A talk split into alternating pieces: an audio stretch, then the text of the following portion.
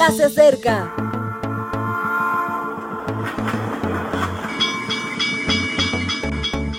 Partimos ya.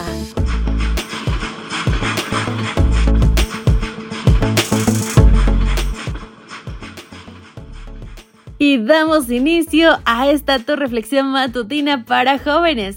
Este podcast llega a ti como una cortesía de Evangelike. Y gracias por acompañarnos, compartir y hablar sobre estas grandes reflexiones que día a día nos ayudan a crecer espiritualmente. Esta mañana no es la excepción. El otro cero es el título y promesas para esperar será el tema. De este lado te saluda Alemarín y quiero invitarte en la lectura de Salmo 34.9. Temed a Jehová, vosotros sus santos, pues nada falta a los que le temen. Amir Axel se pasó la vida buscando la piedra K127. Axel era un matemático que buscaba los orígenes del número cero sabía que el año 1931 el arqueólogo George Coedes había descubierto una piedra en Camboya en la que aparecía la primera representación de ese número.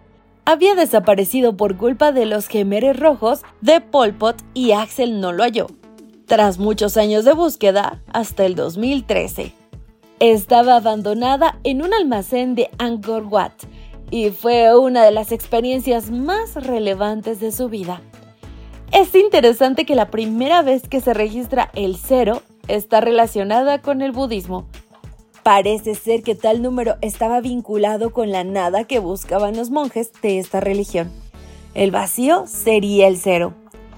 Para la Biblia, sin embargo, el cero se identifica con la ausencia de necesidades, y ese estado se vive junto a Dios el ser humano por sí solo tiene una existencia con múltiples carencias. El pecado nos aleja del equilibrio y como consecuencia genera miserias. Pero al lado de Dios todo se cubre.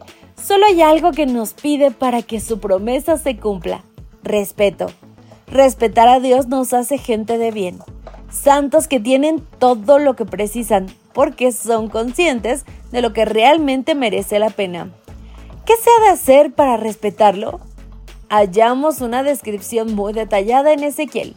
Una persona que respeta es alguien que no oprime a nadie, sino que al deudor devuelve su prenda, que no comete robo alguno, que da su pan al hambriento y cubre con vestido al desnudo, que no presta con interés o con usura, que retrae su mano de la maldad y practica verdaderamente la justicia entre unos y otros que camina en mis ordenanzas y guarda mis decretos, a fin de actuar rectamente. Este es justo y vivirá, dice Jehová el Señor en Ezequiel 18, 7 al 9. Estará bien con Dios tiene mucho que ver con los demás. Se nota porque somos ecuánimes, responsables, honestos, generosos, íntegros, auténticos y justos. Se nota porque esas manifestaciones de nuestro ser no son forzadas ni artificiales surgen espontáneamente de forma natural. Hay cero orgullo y por lo tanto no mantenemos los problemas. Hay cero codicia y consecuentemente no buscamos lo prescindible. Hay cero mentira y por esta causa vivimos sin incoherencias. Hay cero egoísmo y como resultado disfrutamos con la felicidad de los otros. Hay cero carencias porque vivimos el todo de Dios. Mi querido amigo, el otro cero, sí, el cero carencias, el cero tristeza, el cero mentira. Ese es el cero al que aspiramos.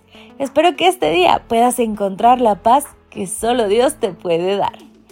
Y bueno, pues yo me despido por hoy. Te encuentro mañana. Maranata.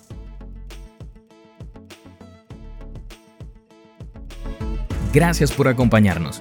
Te recordamos que nos encontramos en redes sociales. Estamos en Facebook, Twitter e Instagram como Ministerio Evangelike.